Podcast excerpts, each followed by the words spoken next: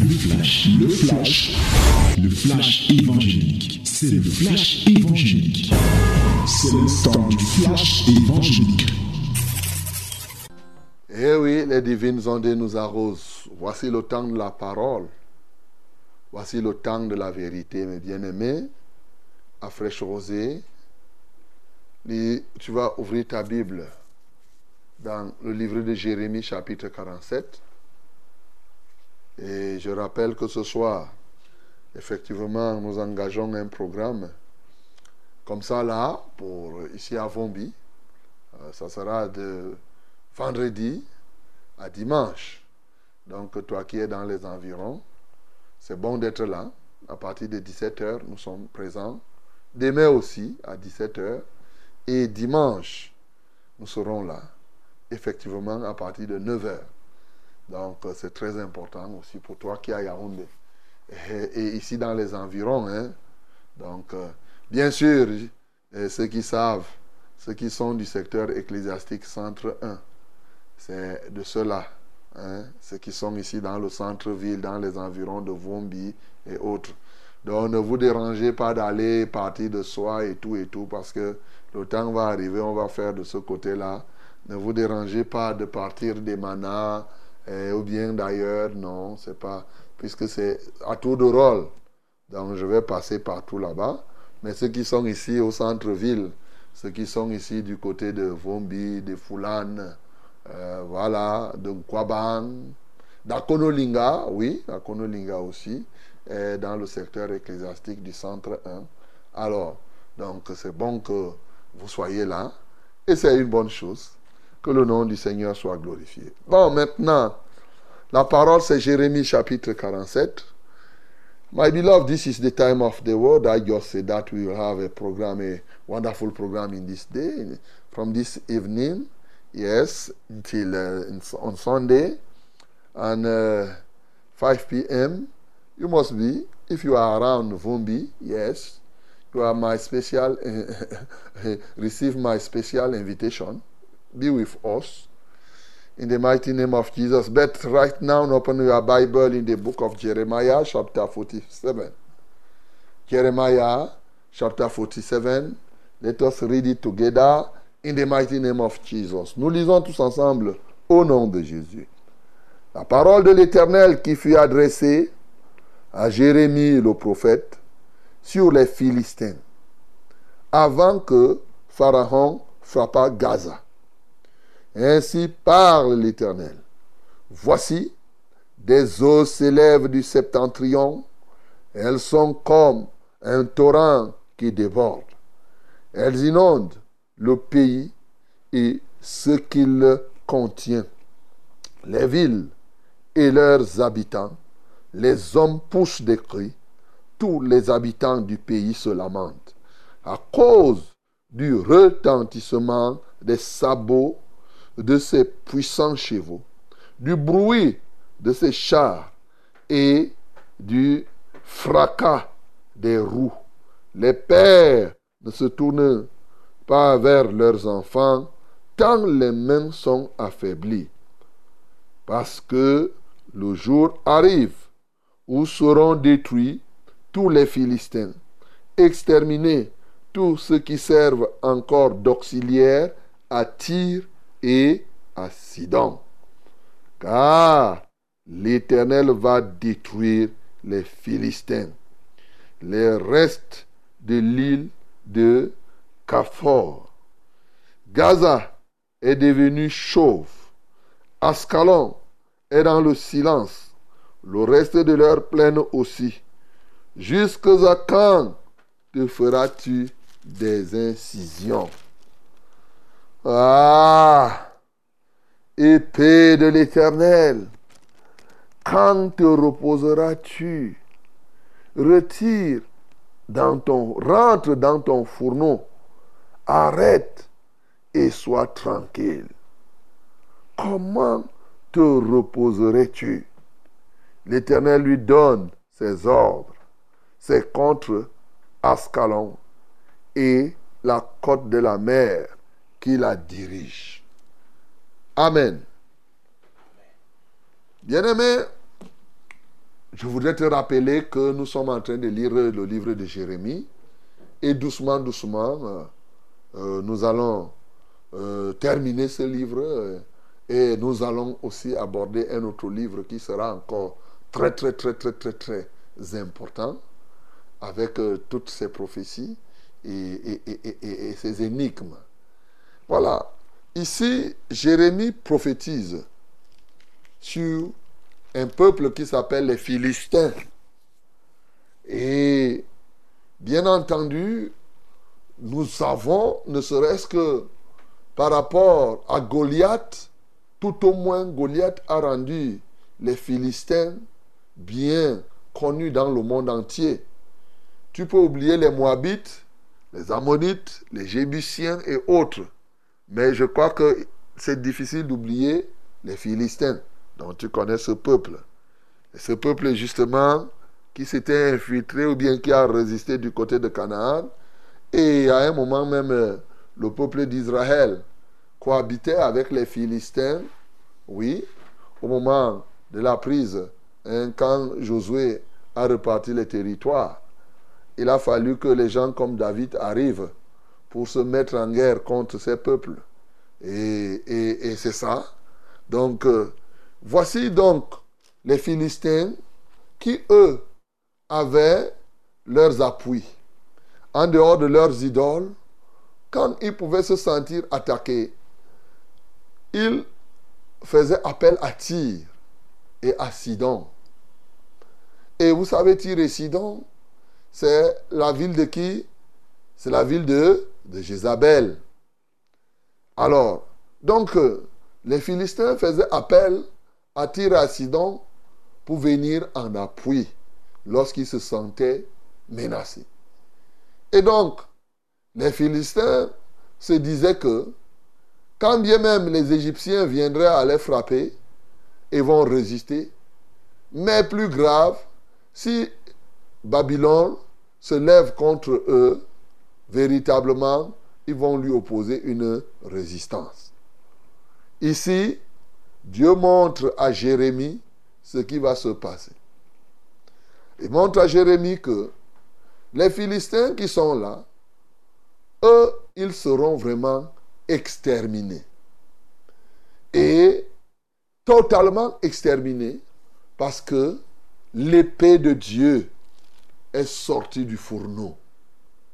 L'épée de Dieu. Il y a carnage. Il y a carnage par l'épée de Dieu. Et Jérémie a donc vu tout ce qui devait se passer au niveau des Philistins. Au point où il dit ici, oui, c'est ça qu'il dit là, à cause du retentissement des sabots de ses puissants chevaux, du bruit de ses chars, du fracas des roues, les pères ne se tournent pas vers leurs enfants, tant les mains sont affaiblies. Parce que le jour arrive où seront détruits tous les Philistins, exterminés tous ceux qui servent encore d'auxiliaires à Tyr et à Sidon.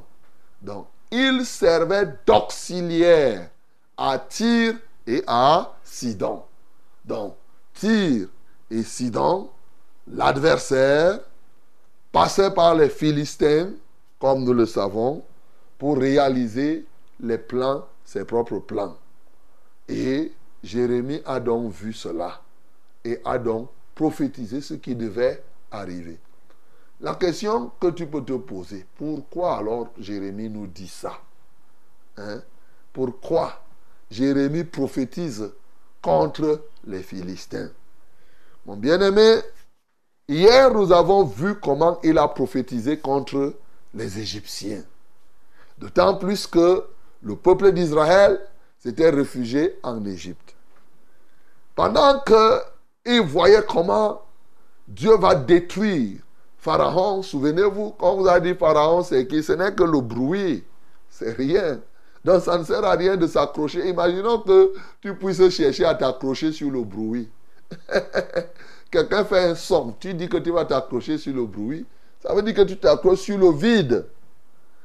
Alors, lorsque Dieu dit qu'il va détruire les Égyptiens, les Philistins sont zen. Ils ne se redoutent de rien. Ils ont l'impression que Dieu a oublié que eux aussi sont ses ennemis. Voilà.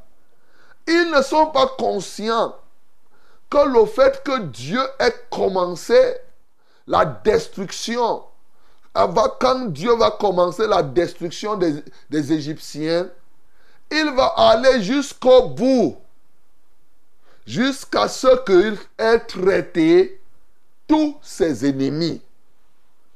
Ainsi, les Philistins pouvaient se dire que, ok, d'ailleurs, vous savez que dans le camp, que ce soit les Égyptiens, que ce soit les Philistins, que ce soit les autres ennemis, comme on va voir au chapitre 48, les Moabites, tout ça là, c'est des gens qui sont contre Dieu. Mais il arrivait que des gens contre Dieu aussi se livrent entre eux et sont contre eux. C'est pourquoi à un moment donné, les Égyptiens venaient attaquer même les Philistins pour les détruire. Vous savez que dans le camp du Satan, c'est la jungle, non? Les gros poissons avalent les petits poissons. Quand tu es fort, tu montres comment tu as la force et tu vas avaler les autres. J'espère que tu n'es pas comme ça.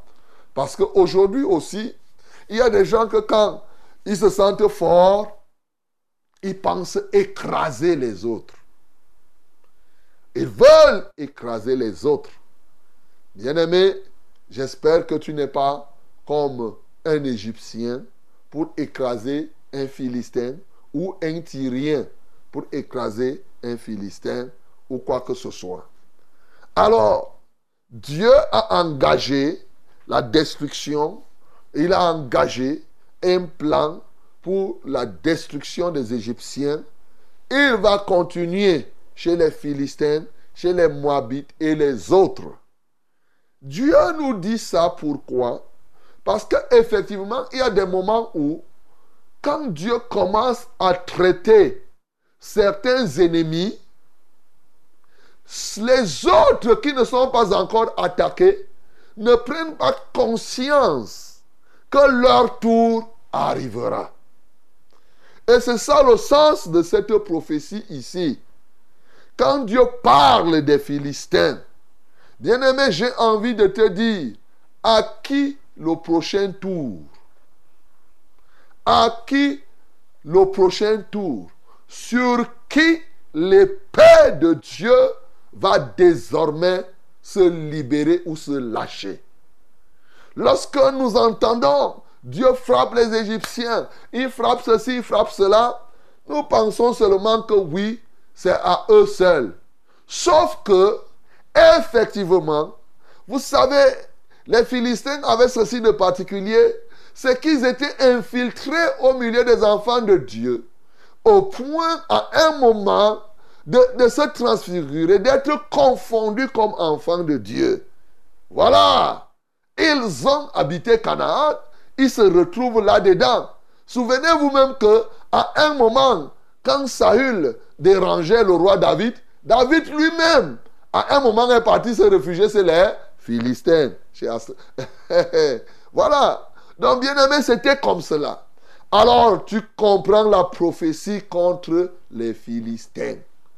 Les Philistins ici sont les ennemis de Dieu, mais qui donnent l'apparence souvent de ne pas être totalement ennemis de Dieu. Il en est ainsi donc pour nous aujourd'hui des faux frères. Voilà. Tu comprends donc la prophétie maintenant, non? Les faux enfants de Dieu, les faux serviteurs de Dieu, c'est ta prophétie ici, 47 là. Ça te concerne. Les faussaires là. Ceux-là qui donnent l'impression, ils sont là comme des enfants de Dieu, mais au fond, ils ne le sont pas. Ils s'infiltrent. Ils font telle ou telle autre chose. En cachette. Oui, bien-aimé, sache que cette prophétie te concerne. Il dit, parce que le jour arrive où seront détruits tous les Philistins. Je suis très heureux de t'annoncer que aussi longtemps que tu resteras un faux frère. Un jour arrive où la destruction va t'atteindre. Il en est ainsi, je prends simplement le cas dans les églises. Par exemple, au ministère de la vérité et conformément à la parole de Dieu, nous disciplinons les gens, nous excommunions les gens. Ceux qui vivent dans le péché, et lorsqu'on s'en rend compte, il va s'en dire qu'on prend les dispositions. Mais souvent, quand on est en train de discipliner quelqu'un, il y a un autre là qu'on n'a pas encore découvert, mais qui fait les mêmes choses, en cachette. Un jour, son tour arrive. Un jour, moi je te dis, toi qui m'entends là, ton jour arrivera si tant est que tu continues à vivre une vie sale, une vie de Philistin. Voilà la vérité. Voilà ce que tu dois comprendre au travers de cette prophétie. Et alors, l'épée de l'Éternel sera véritablement sévère. Tu t'imagines, Jérémie dit ici, sous forme d'exclamation, Ah, épée de l'Éternel, quand te reposeras-tu? Jérémie était ému de ce qu'il était en train de voir. Il voyait comment Dieu traitait les Philistins d'une manière ardue au point où lui-même il était, il commençait à avoir pitié des Philistins pour dire que, eh, qui est Dieu? Ton épée là, est-ce que ton épée là ne peut pas rentrer au fourneau? Parce que c'était horrible confirmant ainsi la parole qui est écrite dans le livre de Hébreux 10, que vraiment c'est terrible de tomber entre les mains du Seigneur en matière de jugement. Bien-aimés, nous devons comprendre cela. Dieu traite chacun à son tour. Quand Dieu décide de traiter ses ennemis, aussi longtemps que tu seras ennemi de Dieu, Bien-aimé, ton jour arrivera. Dans Philippiens chapitre 3, il nous parle, prenez garde des chiens. Il dit même, je ne cesse de vous écrire les mêmes choses, mais cela vous est salutaire. Prenez garde des chiens. Prenez garde des faux ouvriers. Prenez garde des faux circoncis et particulièrement lorsqu'on avance toujours dans Philippiens 3, à partir du verset 18, il dit, je vous, avais, je vous ai déjà écrit. Mais je vous écris encore, cette fois-ci même en pleurant, qu'il y en a qui marchent en ennemi de Christ, en ennemi de la croix. Ils sont comment? Ils sont comment? Ils sont vraiment terribles. Leur Dieu, c'est leur ventre. Ils ne pensent qu'aux choses de la terre. Ils mettent la gloire dans des choses qui vont provoquer leur honte. Il dit quoi? Leur fin, c'est la perdition. Bien-aimés, aujourd'hui, regarde, ils marchent en ennemis de la croix de Christ. Tous ceux qui sont ennemis de Christ sont les ennemis de Dieu. Et leur fin est programmée L'épée va sortir, oui, et quand Dieu va se mettre à les traiter, personne n'aura moyen d'arrêter ce jugement. Personne n'aura moyen d'arrêter ce traitement. C'est pourquoi, mon bien-aimé, ce matin, je suis très heureux de te dire que ce que Jérémie est en train de dire là, ça concerne les peuples de ce temps ça concerne les moments, notre génération, ou mieux encore les peuples de ces moments-ci. Mais ça concerne encore de manière scatologique les éléments qui vont arriver à la fin. Oh, lorsque le jugement, ce jour arrivera. Bien-aimé, peut-être que tu serais un silure aujourd'hui, ou bien une chauve-souris. Tu parviens à t'infiltrer, tu sors là, tu fais des choses, on ne t'attrape pas. Mais au dernier jour, comment tu feras? Voilà la problématique qui est posée ici. Voilà la problématique qui est posée ici. Bien-aimé, tu peux passer beaucoup de temps dans l'église et tu fais des mauvaises choses. Personne ne voit. Dieu même ne révèle même pas ça. Mais il a dit, ce ne sont pas ceux qui, tous ceux qui me disent Seigneur, Seigneur, qui hériteront le royaume des cieux. Plusieurs me diront en ce temps-là, Seigneur, n'ai-je pas prophétisé en ton nom? Regarde. Seigneur, n'ai-je pas chassé les démons en ton nom? Ce n'est pas n'importe qui qui prophétise quand même. Ce n'est pas n'importe qui qui chasse les démons. Mais il dit, en ce jour-là, je leur dirai ouvertement. Soulignez l'adverbe ouvertement. Ça veut dire qu'entre-temps, il ne leur aura pas dit ça ouvertement. Il peut dire pas des énigmes, tu ne comprends pas. À un moment, il se tait. Il ne parle plus. Parce qu'il dit que lorsque tu as entendu la voix de Dieu, n'endurcis pas ton cœur, puisqu'à un moment ou à un autre, tu peux ne plus l'écouter. Bien-aimé, il y a des gens qui font des choses. Dieu les laisse.